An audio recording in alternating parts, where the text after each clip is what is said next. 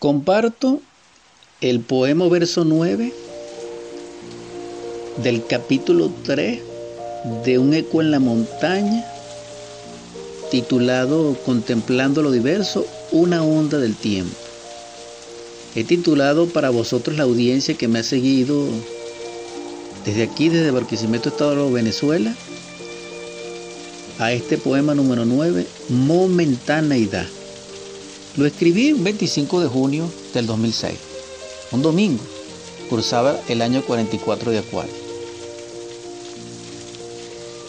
El día nublado se llena de agua y se seca a un ritmo que no conozco. La quietud y el ruido todo lo llena. Las sombras por doquier contrastan la luz. El horizonte es blanco y gris. Se siente armonía.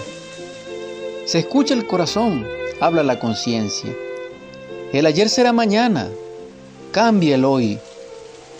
Los labios agrietados de los sabios también lo dijeron, y todos los días ondean sus ecos, en las noches brillan.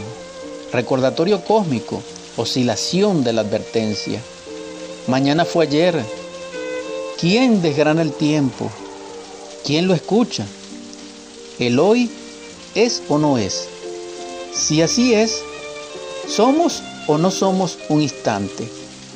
La conciencia que vive el instante no sueña el mañana ni rumia el pasado, solo vive y se emancipa del tiempo.